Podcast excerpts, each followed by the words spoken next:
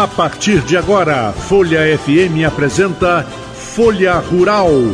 Folha Rural.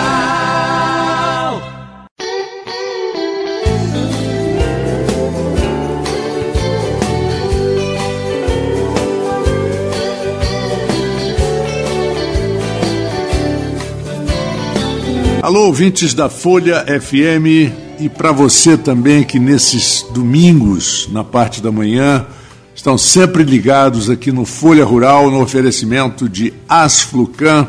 Hoje é, nós estamos no meio do mês das mulheres. Né? O dia 8 foi o grande Dia Internacional das Mulheres, mas é um mês inteiro homenagem a essas mulheres que trabalham dia a dia, de sol a sol, principalmente as mulheres do agronegócio. E hoje nós já mostramos aqui uma vez, mas hoje vamos homenagear novamente as mulheres do agronegócio em duas, em duas mulheres incríveis, a Evelyn Miranda e a Tayla Lemos.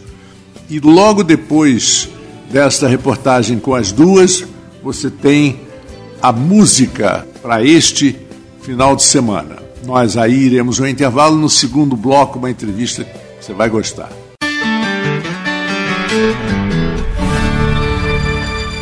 Esse sonho começou a se tornar possível quando eu enxerguei a terra de uma maneira diferente. É, a minha família tem um sítio bem pequenininho, que a área produtiva tem aproximadamente meio hectare, e foi daí que surgiu o nome do projeto. E essa estava uma área ociosa, assim, não estava sendo produtiva. Ela era como se fosse um quintal. E aí eu comecei a olhar de uma maneira diferente, pensando que apesar de ter somente meio hectare, dependendo do tipo de manejo, do que, fosse, do que fosse ser feito ali, ia ser muito até. Ia ser, nossa, meio hectare é coisa para rir e chorar, tem muita coisa para se fazer. E foi aí que eu vi essa possibilidade. Então eu estava trabalhando em vários lugares do Brasil, morei em diversos lugares e me vi voltando para cá. Para onde eu nasci, para onde estava minha família. Falei, olha, eu acho que ali tem uma oportunidade de concretizar esse, esse sonho, fazer ele virar realidade, sair de um sonho e virar uma meta que eu consiga alcançar. E aí foi através disso. Então a gente se mudou para esse sítio lá da minha família. É, apesar da gente hoje estar numa área maior, a nossa horta continua tendo meio hectare. E foi lá que tudo aconteceu. Então, no primeiro ano não foi tão fácil, né? A gente tem um romantismo da, da vida no campo que ele tem um outro lado também, não é só o lado bonito, tem o, o lado difícil.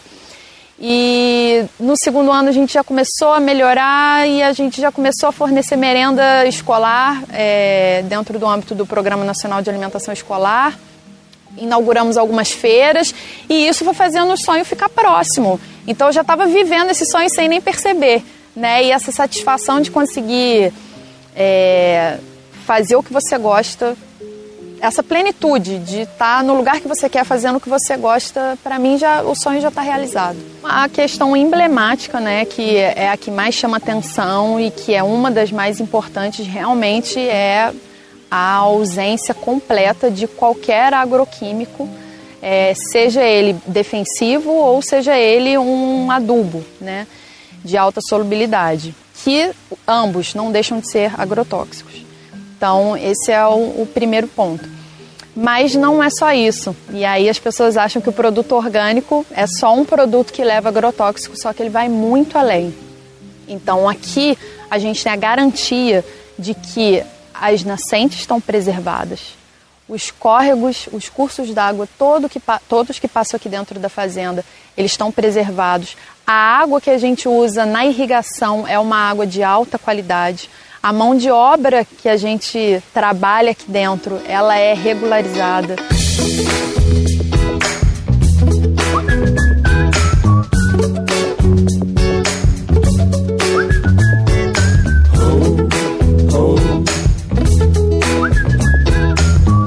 Quando eu terminei a engenharia florestal, eu não tinha certeza ainda porque esse curso ele é muito amplo, né? Tem muitas possibilidades profissionais e de vida.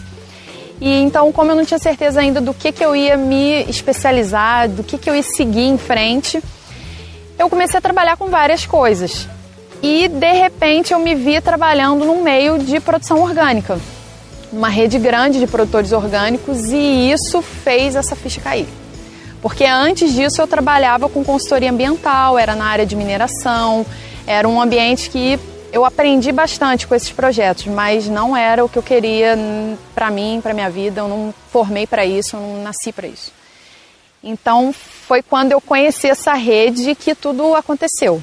E aí eu falei, a gente precisa fazer parte disso. E aí eu conversei com o Rômulo, meu companheiro.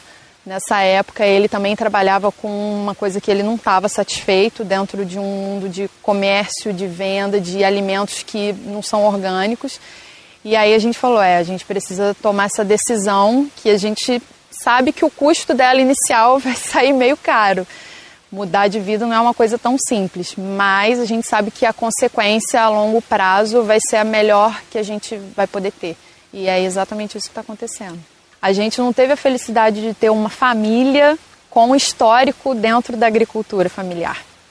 Então a gente começou do zero, né? Apesar dessa formação, a gente começou a fazer uma coisa que minha mãe não fazia, meu pai não fazia.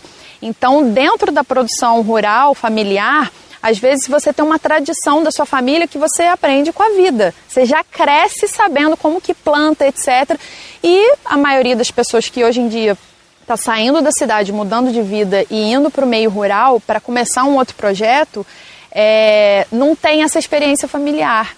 Então é fundamental que a gente busque essa formação, porque é isso que vai dar esse amparo técnico para a gente errar menos.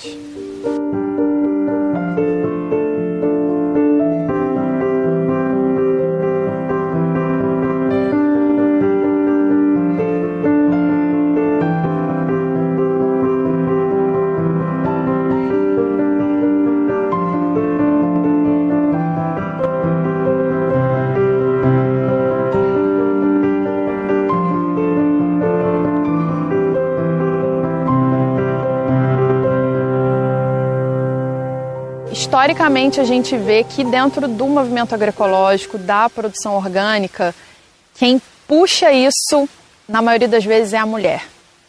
Porque esse cuidado com a terra e, consequentemente, com o alimento que você vai comer, está relacionado ao cuidado com a família, com a vida das pessoas, o que, que você quer comer, o que, que você dá para seu filho, para sua filha comer. Então, esse cuidado é uma característica forte né, nas mulheres e inclusive com as pessoas com quem a gente se relaciona. Hoje, eu posso dizer que 95% das pessoas que nos procuram são mulheres. Elas ficam mais preocupadas, mais responsáveis por cuidar desse âmbito da alimentação com essa qualidade para as famílias, entendeu? Então, esse olhar ele está sistêmico, ele está desde aqui da produção até a nossa comercialização. Então, por a gente viver num mundo que tem um machismo arraigado, isso não fica muito visível, mas isso acontece. Por trás dos panos ou não, isso acontece. As mulheres movimentam isso. Isso é muito comum na maioria dos sítios aqui que a gente trabalha com produção orgânica.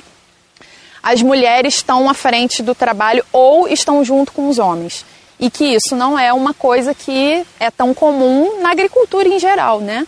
Que não seja agroecológica. A gente vê muita figura masculina no campo, na comercialização, na feira, e a mulher sempre fica num ambiente ali mais secundário, né? De fazer o cafezinho, de cuidar da casa, e na produção ela fica invisível. Então, isso aqui não acontece.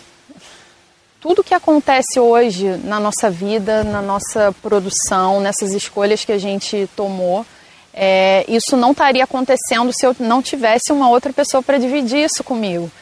Porque a gente, realmente a gente divide, as duas partes são importantes. O meu olhar é importante, o dele é importante, a experiência dele de vida junto, junto com a minha.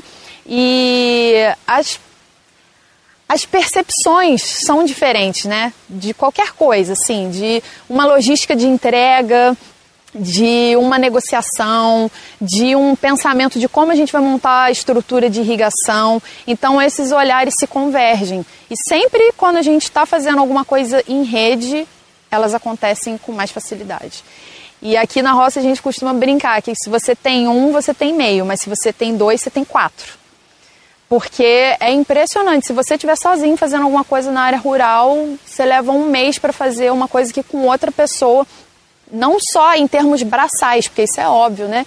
Mas em termos mesmo de dinâmica, de conversar, de trocar, de pensar, de como esse projeto poderia acontecer, as coisas precisam ser feitas de forma compartilhada, dividida. Então, é fundamental é essa essa união, entendeu, de ideias. No caso, nós somos casados, mas poderia ser um meu irmão, poderia ser alguma outra pessoa que estivesse junto comigo fazendo as coisas.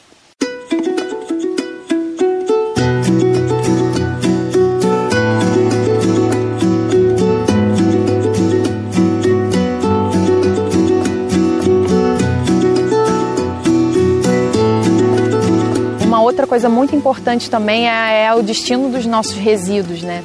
Então, o nosso lixo que aqui a gente produz é uma porção muito mínima que a gente pode chamar de lixo, porque a maior parte dos nossos resíduos ou eles vão para uma cooperativa de reciclagem ou então eles voltam para a horta através da compostagem. E também os nossos resíduos da casa, né? Isso é uma coisa fundamental. Se a gente está falando de qualidade da água, eu não posso morar numa casa, por exemplo, que não tenha tratamento do meu esgoto. Então, todas as unidades de produção orgânica têm que ter ou uma fossa séptica ou alguma outra forma de tratamento para que esse resíduo não atinja os cursos d'água. E isso é uma coisa que, infelizmente, ainda a gente vê muito é, sem cuidado né, em várias unidades produtivas. A água que a gente usa aqui para irrigação é uma água de um açude que tem aqui em cima e que para mim, uma das coisas mais é, importantes é que todas as nascentes que abastecem esse açude, elas estão protegidas.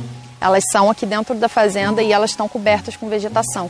Então a gente tem a garantia de que essa água não sofre contaminação de nenhuma outra unidade produtiva. Ela tem uma contaminação natural, porque ela não é uma água potável, né? Tem animais, silvestres, etc. Mas todas as nascentes estão protegidas e estão dentro dessa unidade produtiva orgânica.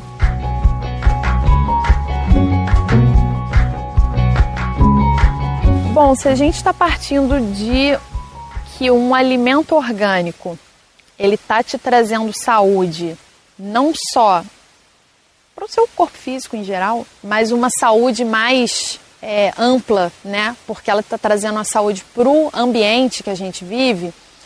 É, você está melhorando de alguma forma aquele espaço ali. E isso vai ter um reflexo garantido na qualidade de vida das pessoas.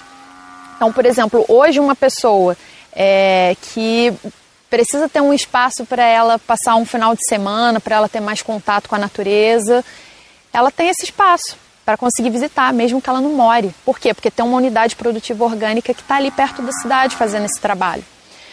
É, e quando a gente tem uma alimentação melhor, menos industrializada, com menos veneno, uma água de melhor qualidade, isso naturalmente vai refletir na nossa saúde. Então, é um, é um complexo de melhorias, né, de, de regenerações que acaba é, trazendo essa qualidade de vida que a gente perdeu um pouco, né? Por conta de uma série de fatores que o mundo que a gente vive hoje trouxe. Mas se a gente tiver mais saúde, se a gente tiver um meio ambiente mais protegido, se a gente tiver melhores relações humanas, isso vai refletir na nossa felicidade, mesmo que seja um pouquinho, né? Isso vai trazer, vai, vai fazer com que é, sejamos pessoas mais felizes, sem dúvida. E essa transição para um, um mundo melhor, ela é possível. A gente precisa de um pouco de coragem, mas é um caminho para a gente conseguir realizar sonhos, não só pessoais, mas coletivos mesmo, de saber que a gente está passando aqui no mundo, não por acaso, que a gente precisa deixar uma marca boa. Eu acho que produzir alimento de qualidade é um bom caminho para isso. A esperança que eu tenho é que a gente consiga é, transformar uma agricultura degradante numa agricultura regenerativa. E quando eu falo de regeneração, não estou falando só do solo, da água e das plantas e dos animais, eu estou falando de ser humano. Porque antes da gente fazer uma conversão de uma unidade produtiva para o sistema orgânico, a gente tem que fazer a nossa conversão, né? De pensar no que está refletindo tudo que a gente faz. Então, eu tenho esperança de que isso possa acontecer. Eu não sei daqui a quantos anos, mas isso está tá ganhando força e eu vejo uma luz no fim do túnel, que a gente consiga fazer uma agricultura mais regenerativa para todo mundo, para planeta.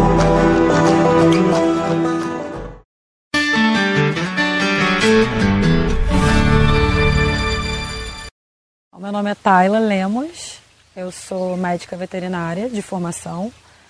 Até exerço isso, mas não é a minha atividade principal. É, eu hoje tenho uma escola de equitação, é, treinamento de cavalos e estabulagem de cavalos. Né? Então eu é, faço toda a parte de cuidado com os cavalos, de é, hospedagem deles mesmo, como se fosse um hotel, um hotel spa, né? Então eles são alimentados, cuidados, trabalhados até participar de uma competição. Treino as pessoas também para estar tá, para desenvolver o conjunto com esses cavalos. A gente participa dessas competições. Temos alguns títulos importantes, já temos campeonatos brasileiros por equipe, temos títulos estaduais, né? É, eu como competidora tive alguns títulos também, mas não tão importante como treinadora. Eu, sou, eu, eu cheguei mais, mais longe como treinadora até do que como competidora.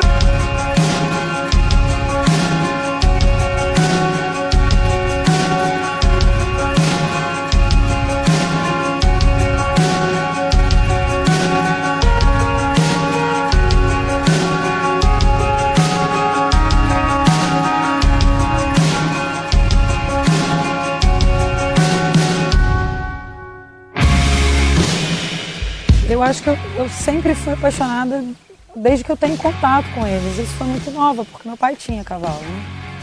E, é, e apaixonar por um cavalo é muito fácil. Né? Eles são seres muito apaixonantes. Não tem como. Não é uma coisa que você controla, sabe? Eles vão demandando isso de você, um envolvimento, você vai se envolvendo. E, e quando você vê, você já não, não consegue pensar mais em outra coisa. Né? E aí eu tive a felicidade de poder viver do meu amor, né? Poder viver da coisa que eu amo fazer, que é montar cavalo, que é treinar cavalo. Dar aula foi consequência disso. É... Como eu te falei, minha vida é impressionante como eu até faço planos, mas as coisas vão acontecendo muito. Então, num determinado momento surgiu a oportunidade de dar aula e viver disso. E, e eu ganhava um pouquinho que ajudava a pagar as contas porque eu fui estudar fora do Rio e aí tinha uma, uma série de, de custos, né? Apesar da faculdade ser ser pública, mas tinha os meus custos. E eu consegui viver disso, foi que legal. E eu lembro que eu, que eu ganhava uma merreca e eu voltava para casa assim, caraca, obrigada Deus, que eu faço o que eu amo e ainda me pagam para isso, sabe? E isso, esse, esse dia para mim eu lembro foi dentro de um ônibus, sentada na, na escada do ônibus, lotada. E eu agradecendo porque eu fazia o que eu amava.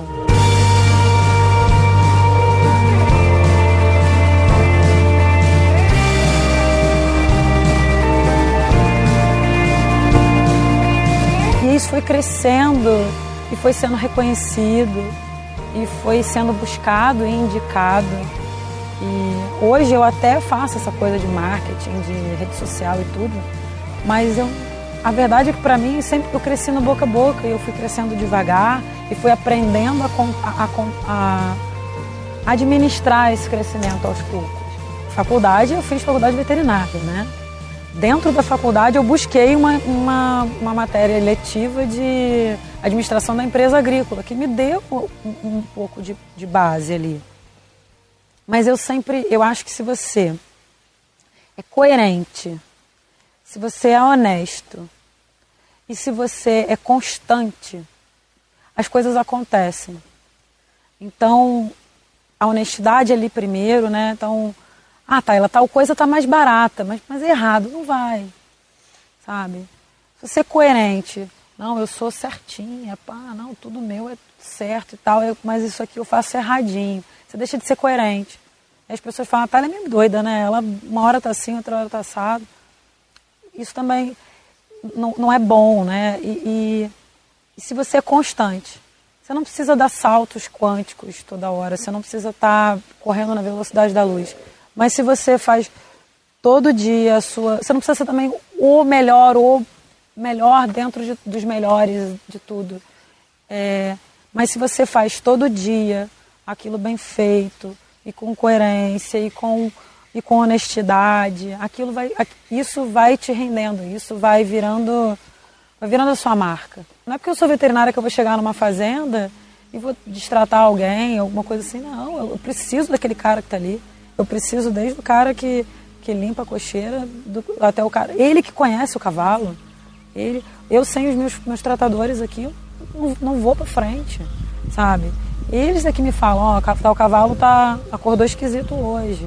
Tal. É óbvio que eu tenho essa leitura também, mas eles estão lá mais lá para eu poder desenvolver outras coisas.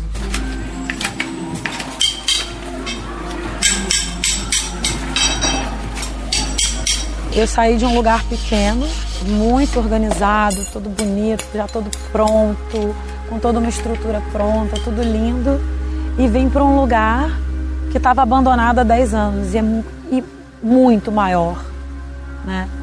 E aí o desafio é um custo maior, num espaço muito maior, com muito mais coisa para administrar, é, com muita, muito mais coisa saindo do meu controle com muita coisa quebrando, com muita coisa além do planejamento. Então, hoje, essa semana, vamos consertar o telhado.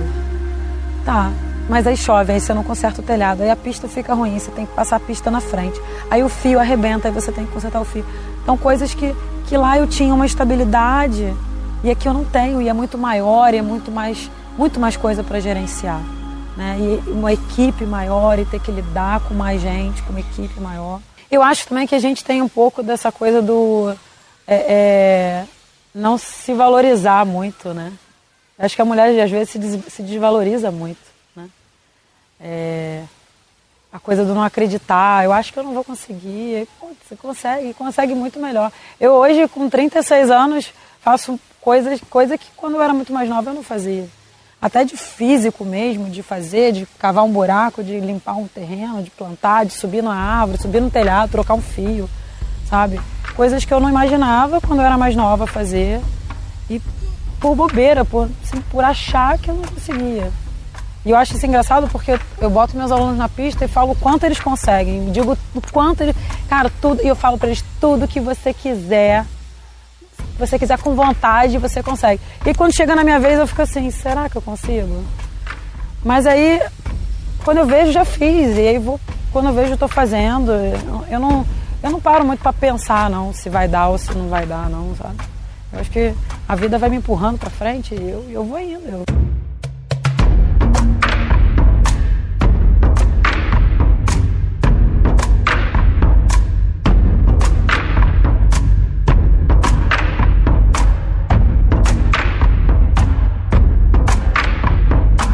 não fui sozinha. Sozinha mesmo eu não teria conseguido dar um passo. Acho que sozinha mesmo tem dia que eu nem levanto da cama, sabe? É, eu tive nesse processo, acho que minha vida toda eu tive muito apoio de muitas pessoas que, que torceram e torceram e lutaram comigo e por mim, sabe? Eu sou muito grata a essas pessoas. É, hoje, né, nesse momento que eu estou vivendo especificamente, eu tenho tenho pessoas muito próximas, muito amigas e que me dão todo apoio. A vida toda eu ouvi aquele negócio que o cavalo só passa selado na sua frente uma vez, né? Você pode pegar ou não. É, eu também tenho a consciência de que nem todo mundo tem um cavalo selado passando pela frente. Nem todo mundo tem todas as oportunidades. Né? É, eu sou grata demais de ter tido algumas oportunidades. Mas eu também entendo que eu fiz muitas das minhas oportunidades, eu criei muitas das minhas coisas. Né? É, não só aproveitei o que apareceu, graças a Deus foi muita coisa bacana, teve muita coisa ruim também que eu escolhi não pegar, não subir naquele cavalo, né? Mas eu teve um momento de eu chegar e falar assim, não, peraí, eu quero isso, eu vou fazer. Eu não posso por quê? Não, vamos fazer. Não, olha só, me deixa trabalhar, eu só quero trabalhar. Só não me atrapalha, sabe?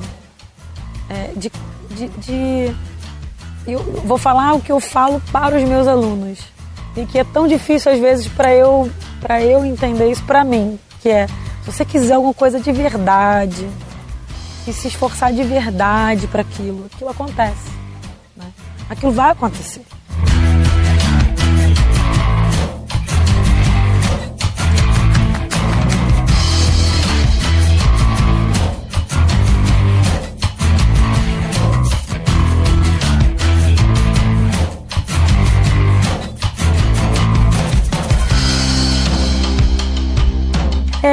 Eu entendo que eu sou forte. É, eu entendo.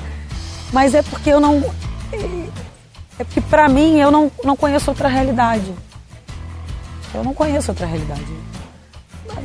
Então o que muita gente olha e fala assim, caraca, não. Nossa, respira, calma, respira. Hoje, essa semana foi pancada. É, foi. Mas eu chego em casa, tomo meu vinho, né? Tomo, tomo uma taça de vinho, assisto uma televisão, como uma besteira, né? uma besteira saudável, que eu tô na onda agora de besteiras saudáveis. E assisto um pouquinho de televisão, durmo e no outro dia, 5 e meia da manhã, paz. Eu quero paz, sabe? E mesmo que essa paz seja dentro desse caos que eu vivo, dessa bagunça que eu vivo, dessa, dessas mil coisas que eu vivo que eu tenho que fazer. Porque eu também acho que essa é um pouco, a minha paz está um pouco nisso. Mas a paz é também ter essa consciência de que eu de que eu estou contribuindo, de que eu estou tô fazendo bem, que eu consegui, de que eu realizei. Mas eu quero paz. Só.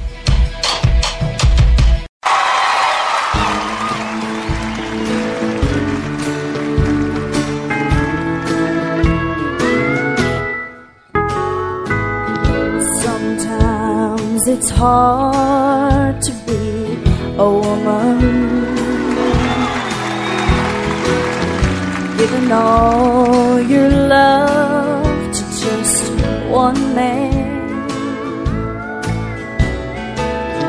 You'll have bad times, and he'll have good times, doing things that you don't understand. But if you love him, forgive him. Even though he's hard to understand. And if you love him, oh, be proud of him. Cause after all, he's just a man. Ain't that right, ladies?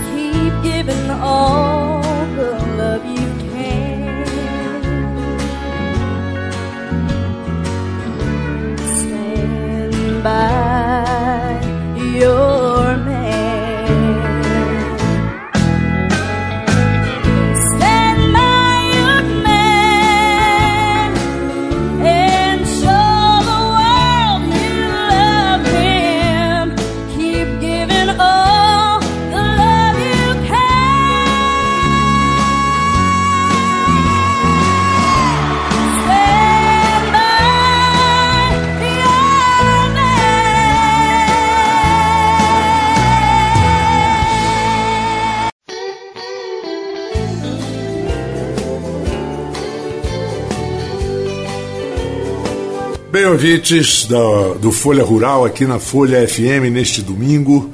É, no primeiro bloco nós tivemos aí uma homenagem às mulheres do agro. E agora, chegando ao segundo segmento, eu vou conversar, bater um papo com o engenheiro agrônomo Daniel Dias. E é muito importante o assunto que o Daniel vai levar agora, que é um assunto pontual, que é exatamente o que estamos vivendo e as consequências de guerras e de preços é, aumentados. Tudo isso Daniel tem muito conhecimento e ele vai contar para a gente a partir de agora. Bom dia, Daniel. Bom dia, Marco Antônio, todos os ouvintes da Folha Rural, seus web telespectadores, como eu tenho dito, porque hoje o que a gente faz na rádio viaja por muitos e muitos espaços, lugares, é, inimagináveis através das, das mídias sociais, né? das redes sociais. E, então eu gosto muito de, de referir ao seu público como web telespectadores. É, mais uma vez, muitíssimo obrigado pela, pela reverência e pelo espaço cedido aqui nesse nobre é, programa. Você sabe que eu sou um entusiasta e um fã da rádio do rádio como um todo, né? É, eu acredito que a notícia propagada através da rádio ela é muito mais eficiente, porque não tem outro recurso para quem escuta do que prestar atenção na, na notícia, né? É curioso isso, né? Porque quando você está assistindo pela televisão, você fica reparando na feição da pessoa que está falando, na roupa que ela está usando, é, no figurante que está do lado, no cenário. É, e quando você está propagando a sua, o seu conhecimento ou a sua, a, sua, a sua opinião através do rádio se torna mais eficiente porque as pessoas prestam bastante atenção. Com relação à pauta que você me passou, é, que é a guerra né, entre a Ucrânia e a Rússia, ou Rússia contra a Ucrânia, e a questão é, de como isso fica, como agro é, vai, vai, vai sentir os efeitos, vamos dizer assim, dessa guerra, é, eu acho que é interessante a gente dar uma passada um pouco na história e entender um pouco o que é realmente a Ucrânia, como se deu a formação desse país, a sua independência, porque fica mais fácil da gente entender depois a, a, a, a vamos dizer assim, o impacto sobre o agro e sobre o Brasil. A Ucrânia, ela, ela tem uma particularidade, né? Ela, ela já foi um país independente, ela passou a ser um país da União Soviética e depois ela voltou a ser um, um país independente e agora a União Soviética, vamos dizer assim, né? Porque a Rússia está se mostrando é, a União Soviética travestida de Rússia, né? Está é, querendo repatriar a Ucrânia como uma das suas, das suas repúblicas. É, e isso é inadmissível nos dias de hoje, né? Você sabe, Marco Antônio, que a, a, a Ucrânia talvez seja por isso que, que eu, eu tenho certeza já disso, né? Mas a gente não, não é especialista, historiador, então a gente não, não pode falar. Mas assim, o tamanho da Ucrânia é algo assim é, para a Europa invejável. Ela é o segundo maior país da, da, da, da Europa em extensão territorial. E ela só perde para a Rússia, propriamente dita, né? É, e, e, olha que curioso, ela é exatamente do tamanho de Minas Gerais, mais metade do Espírito Santo. E isso já faz na Europa ser o segundo maior, maior, maior país. Então, quer dizer, é uma extensão de terra nada desprezível, né? É, quando você pensa é, numa, numa, numa, numa nação doente como a Rússia, que quer ampliar terreno, né? É, e ela tem uma renda per capita de aproximadamente 7.400 dólares ano por habitante. Veja, no Brasil, que nós somos um país pobre em desenvolvimento, a nossa renda per capita é 14.500 dólares. Quer dizer, nós somos quase o dobro da renda per capita da Ucrânia. É, então não é um país propriamente dito rico, né, em termos de povo rico, né, de dinheiro, né. É, mas ele é um país geograficamente riquíssimo, riquíssimo. Né?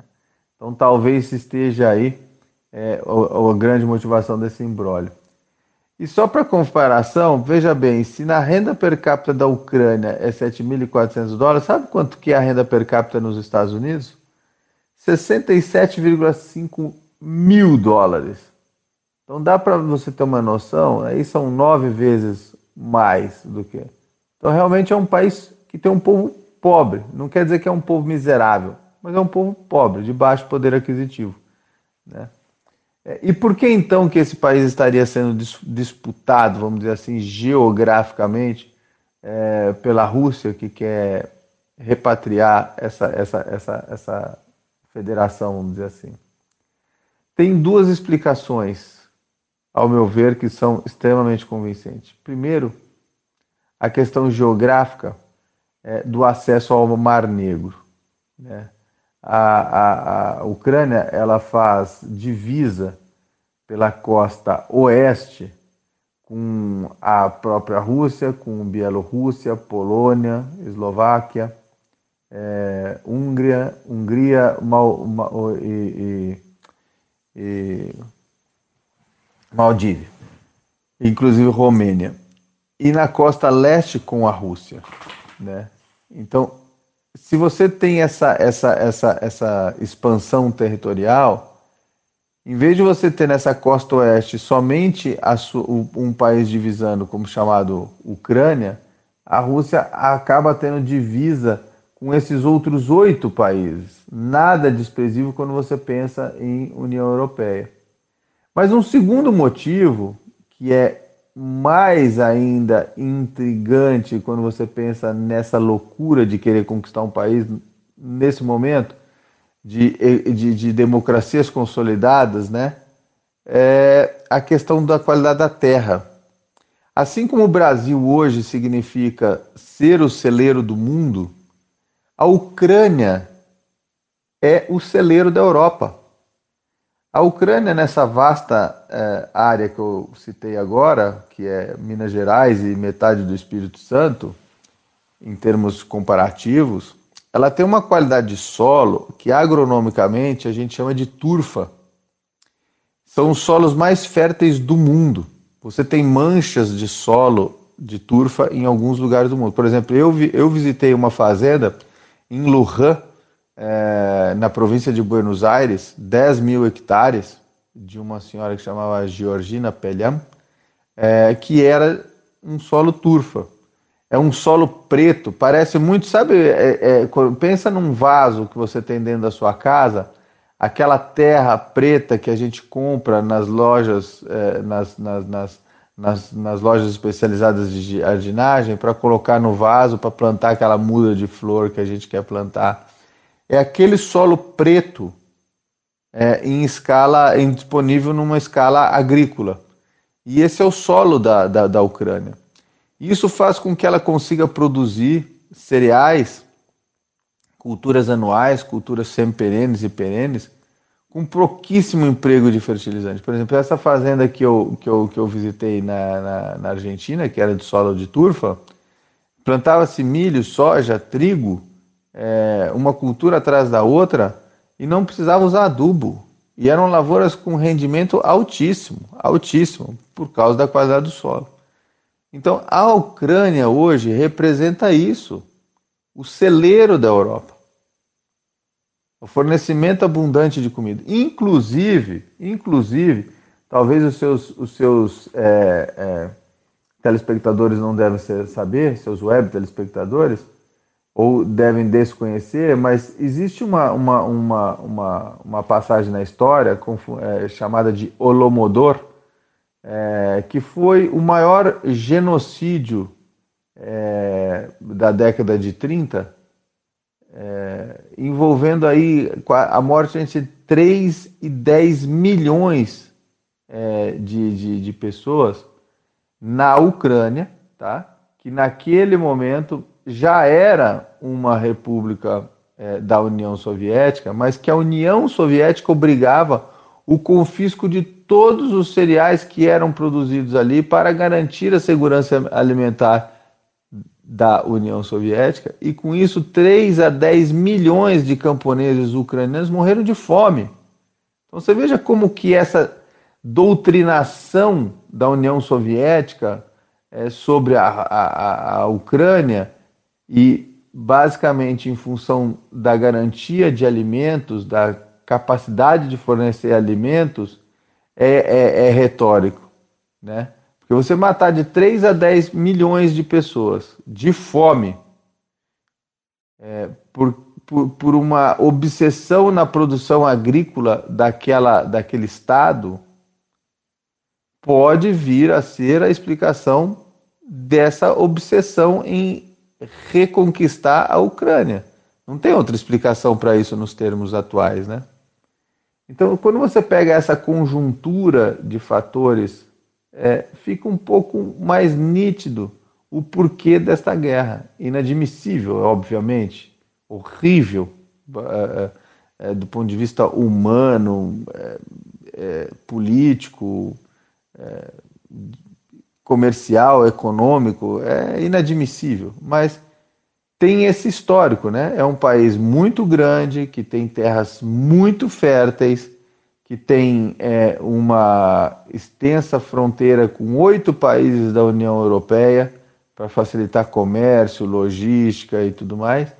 Tem o acesso ao Mar Negro para é, com três portos muito demandados é, para você fazer toda é, otimizar toda a parte de comércio exterior, né, das, das suas riquezas, é, enfim, tem uma série de ativos e, e, de, e de componentes aí, e principalmente essa história né, de que já foi um, uma, uma, um Estado da União Soviética, tinha essa importância de suprir os alimentos, e nos dias atuais, onde a gente está vendo cada vez mais uma dificuldade de garantia de alimentos sem, sem que haja novos desmatamentos, ou seja, é, utilizados mais, a, a abrir mais terras, né, já que já está tão escasso as terras agricultáveis, quer dizer, cai como uma luva reconquistar esse Estado.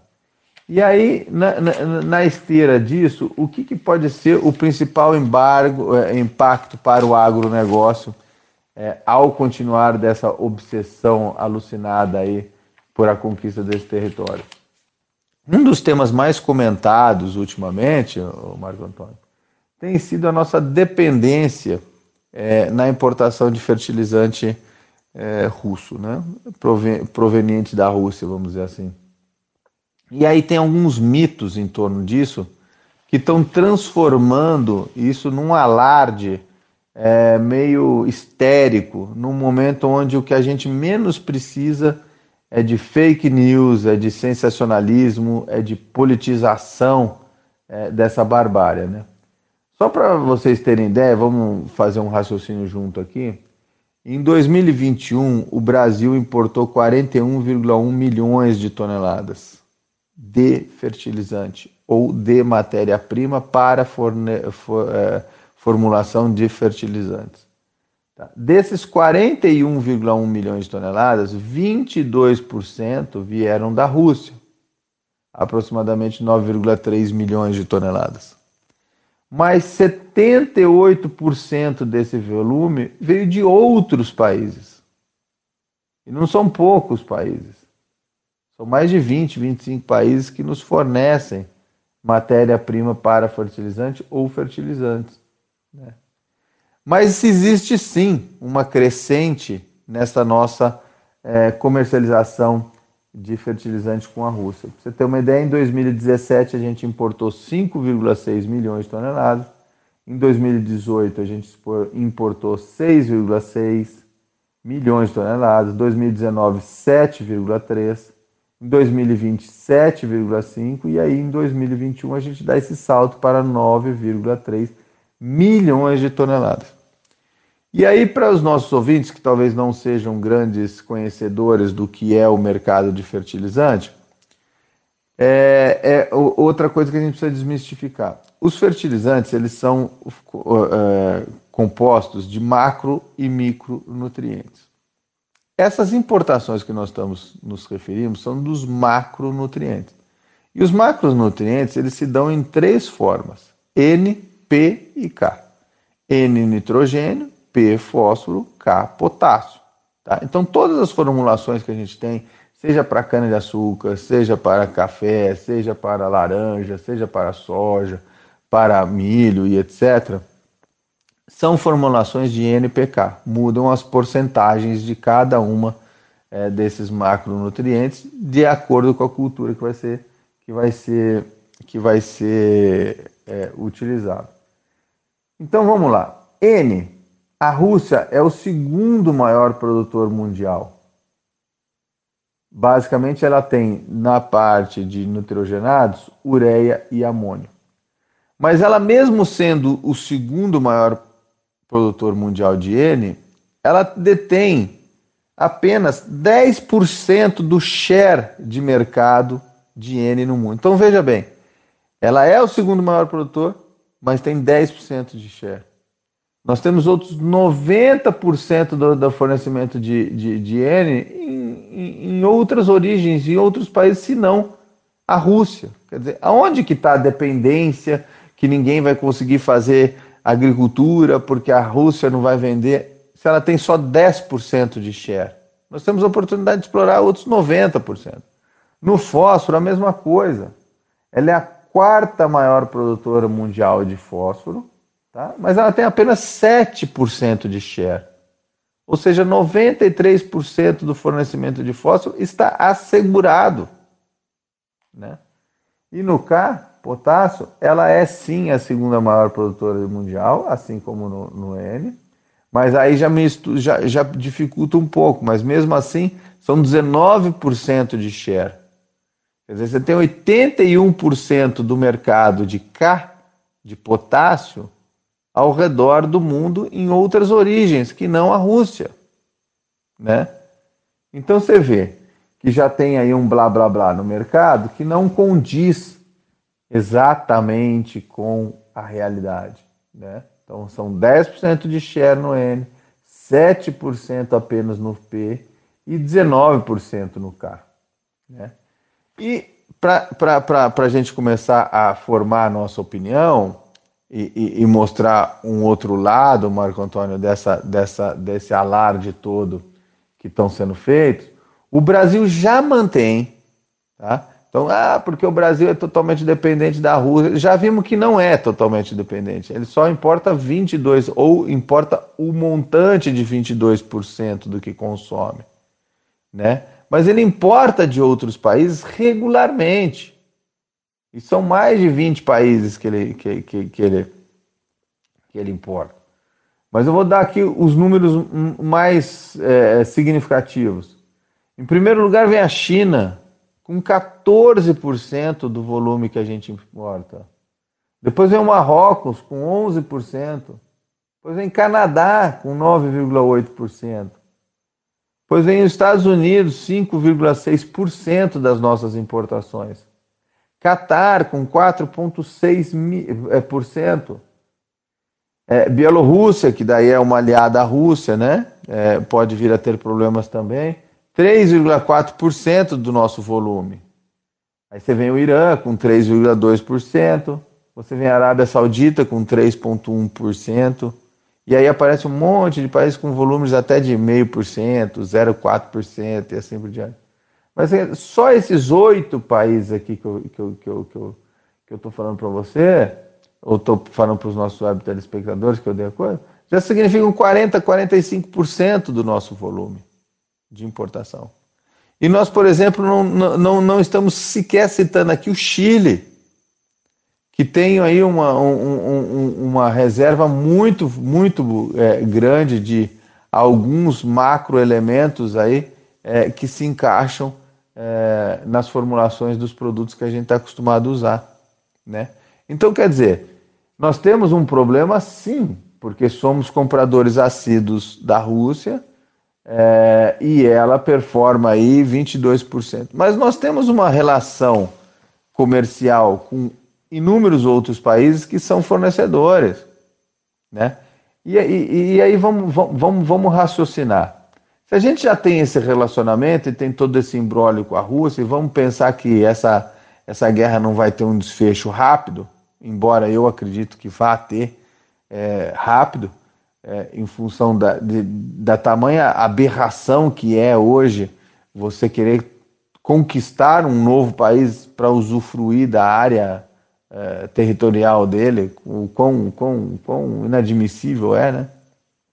É, vamos pensar que se a gente tem oito países ou dez países que nos fornecem assiduamente, ano após ano, o N, o P e o K, e a gente tem uma, uma relação comercial com a Rússia é, de 20%, 22% do nosso volume, significa que para os outros nossos outros fornecedores, se a gente aumentar 2 ou 3% o que a gente já importa deles, supriu esses 20, 22% que a gente não vai poder importar da Rússia. Se bem que a Rússia já declarou que com relação ao Brasil não haverá sanções. Mas você vê como, como é uma coisa meio histérica, né? Quer dizer, fazendo esse alarde todo e, e, e fazendo essa bagunça toda, sendo que a gente tem outros destinos que já nos fornecem matéria-prima regularmente e basta que a gente aumente aí 2, 3% da demanda de cada um desses fornecedores, já resolveu essa lacuna de 20, 22% da, da Rússia. Mas aí a gente entra num outro problema, Marco Antônio, que eu acho que é até por isso que é tão nobre o seu espaço e, e o seu trabalho como, como comunicador. Quer dizer, pior do que a gente já está vivendo o horror da guerra, de estar tá vendo as barbárias que estão sendo feitas, é você ver que tem setores da mídia, seja ela impressa, televisiva, eletrônica, que não tem o menor pudor em ficar fazendo sensacionalismo, em ficar fazendo é, é, é, é, jogo político, jogo de cena com as notícias num momento já tão crucial como esse.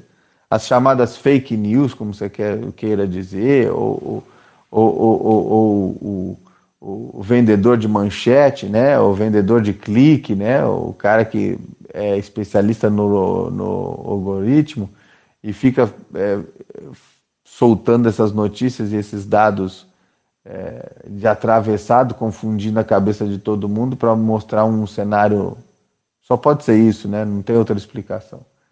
Então, quer dizer, nós temos o horror da guerra, nós temos a preocupação em estarmos importando fertilizante, matéria-prima para poder fazer os formulados agora para a próxima safra, que começam a ser negociados agora em abril, maio. Nós temos todas essas preocupações. Mas a gente tem também dados suficientes é, de segurança nesse fornecimento. Porque nós temos um, um, uma comercialização segura é, com países produtores dessa matéria-prima que podem vir a suprir. Né? Mas mais que isso, nós temos que combater cada vez mais.